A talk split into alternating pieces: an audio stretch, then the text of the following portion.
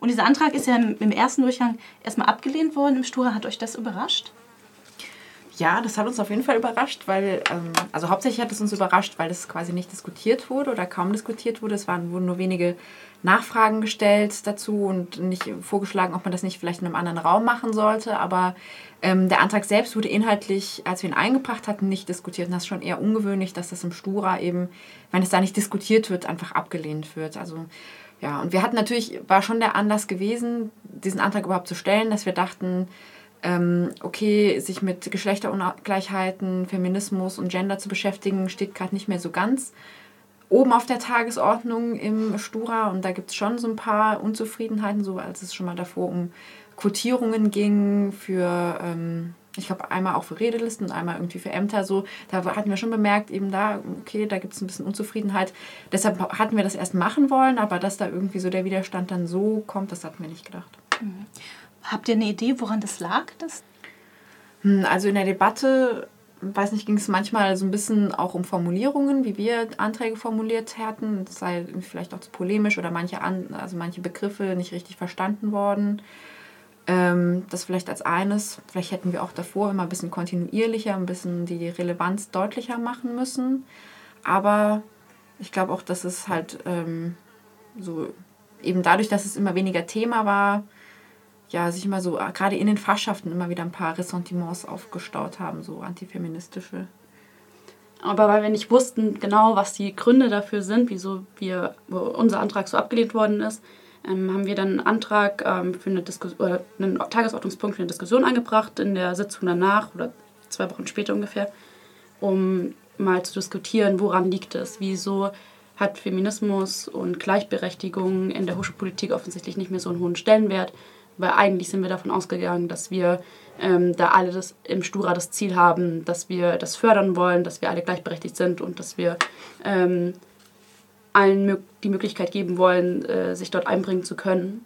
Und als wir dann darüber diskutiert haben, das war auch sehr schwierig, überhaupt in die Diskussion reinzukommen. Und äh, dann fielen oft so Worte wie diese ganzen Genderbegriffe, die sind so aufgeladen und man weiß gar nicht, was sie bedeuten und aber die sind alle so schwingen alles was Negatives mit und deswegen ähm, wirkt das alles sehr polemisch und irgendwie kritisch, aber sie wissen gar nicht, wie sie sich dazu verhalten sollen und es war einfach sehr viel Unwissenheit da, was uns ein bisschen erschreckt hat. Ja, ja, ich, ich finde es ein bisschen schwierig, so was ist da jetzt Unwissenheit und was sind tatsächlich einfach so ein krasses Ablocken, weil ich glaube, beim Paar war wirklich Unwissenheit und wenig Auseinandersetzung bisher damit da. Und bei ein paar war es wirklich schon so, wo man dann, ich weiß nicht, ob das tatsächlich gefallen ist oder wo es halt so durchklang, dass man halt von Männerdiskriminierung ausgeht, wenn es irgendwie ein Workshop, den wir anbieten wollten, geschlossen für FLTI-Personen ist. Also FLTI, Frauen, Lesben, Trans und Interpersonen und Personen, die sich keinem Geschlecht zugehören. Das wussten nicht alle, was damit anzufangen. Muss man dann vielleicht selbstkritisch sagen, dass man vielleicht da auch so ein bisschen in der Blase gesteckt hat oder vielleicht es auch falsch einschätzt? Wie seht ihr das?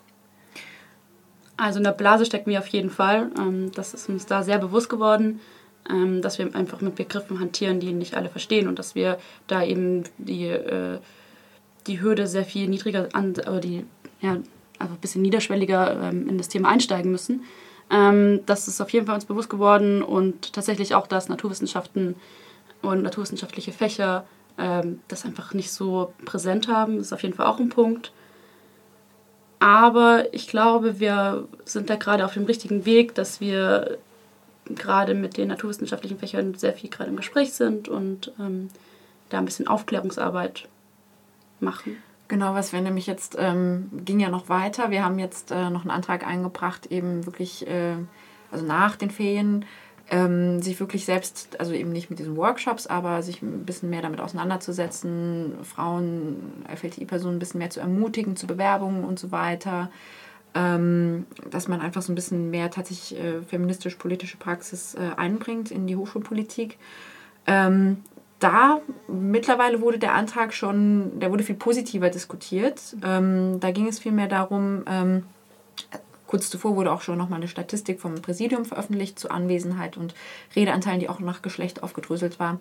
Und vielleicht hat das auch mit dazu geführt, dass das Problem, vielleicht auch gerade von NaturwissenschaftlerInnen, hat man eine Statistik, weiß nicht, vielleicht ist das auch ein Vorurteil, aber äh, wurde auf jeden Fall, glaube ich, anerkannt so und ähm, ja, es kamen viele Rückfragen, so, okay, wir erkennen das Problem, ähm, aber was tun wir jetzt dagegen? Wir haben angeboten, als Genderreferat Fachschaften zu besuchen, was wir jetzt machen. Und tatsächlich wurde das jetzt größtenteils eben auch von naturwissenschaftlichen Fachschaften eben angenommen. Und wir wurden jetzt äh, von verschiedenen Fachschaften gefragt, ob wir vorbeikommen können. Und fast alle davon waren naturwissenschaftliche Fachschaften.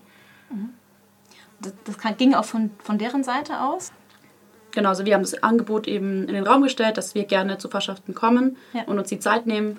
Und ähm, es wurde eben hauptsächlich von naturwissenschaftlichen Fachschaften angenommen, dieses Angebot. Und dort haben wir einen kleinen äh, Input, Input gegeben, ähm, eine Einführung in Sozialisation und in Redeverhalten in der Hochschulpolitik und wie das eben, wie verschiedene Geschlechter da anders agieren und was wir da problematisch sehen. Und ähm, haben eben auch Maßnahmen und ähm, Änderungsvorschläge vorgestellt, die wir sinnvoll finden und richtige Handlungsoptionen halt dann sind, wie man mhm. dagegen vorgehen kann. Und ich glaube, dass jetzt auch eben dann in diesen Fachschaften die Debatte weitergeht. Also ich glaube schon, dass wir da auf jeden Fall ja, vielleicht mit ein bisschen Ausdauer zu Erfolg kommen konnten. Aber es natürlich nicht heißt, dass wir jetzt fertig sind. Wir werden natürlich weitermachen. Mhm. Das heißt, seid ihr dann noch dran, jetzt konkret auch dieses, äh, also es, konkret war ja der Redeanteil im Stura, seid ihr da nochmal irgendwie, irgendwie dran oder seid ihr jetzt eher dabei, quasi diese Vorarbeit so ein bisschen zu machen?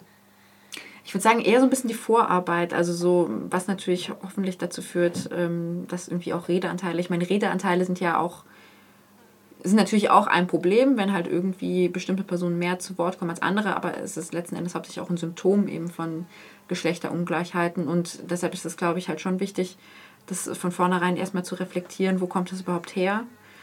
Ähm, und dann, wenn wir natürlich schon noch ein bisschen weitergehen, nochmal auch ähm, ein Plan zum Beispiel ähm, ein Know-how oder ein How-to-Stura, How-to-Hochschulpolitik ähm, zu machen am Anfang des Semesters. Das findet sowieso immer statt, aber auch nochmal eins extra für FLTI-Personen, ähm, um da vielleicht von vornherein nochmal ein bisschen so Rückfragen zu ermöglichen und Beteiligungshürden allgemein auch im Stura zu senken. Ähm, wenn möglich auch vielleicht nochmal tatsächlich doch nochmal so einen Vorstoß wagen von eines, äh, äh, eines Workshops während des Sturas und so. Also, Was würdet ihr dann anders machen vielleicht?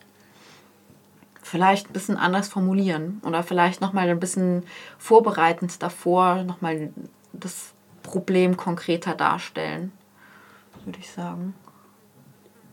Ja, ich glaube, dass viele das jetzt eh schon verstanden haben und ähm, deswegen jetzt ein bisschen offener dafür sind.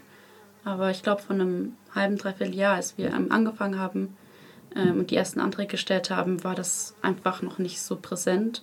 Und dadurch, dass wir jedes Jahr neue Menschen im Stura haben, müssen die auch erstmal reinfinden in die ganzen ähm, Thematiken, die halt im Stura sehr präsent sind. Und Leute, die schon länger dabei sind, wissen dann, ah, okay, ja, ähm, wir haben Probleme mit äh, ja, Geschlechterungleichheit und ähm, deswegen müssen wir daran arbeiten. Aber wenn wir neue Leute haben, müssen wir die erstmal irgendwie aufklären, dass es dieses Problem gibt. Und ich glaube, das wissen wir jetzt und das Genderreferat trifft sich immer donnerstags um 10 Uhr im Asta vormittags und äh, wir freuen uns über neue Mitglieder.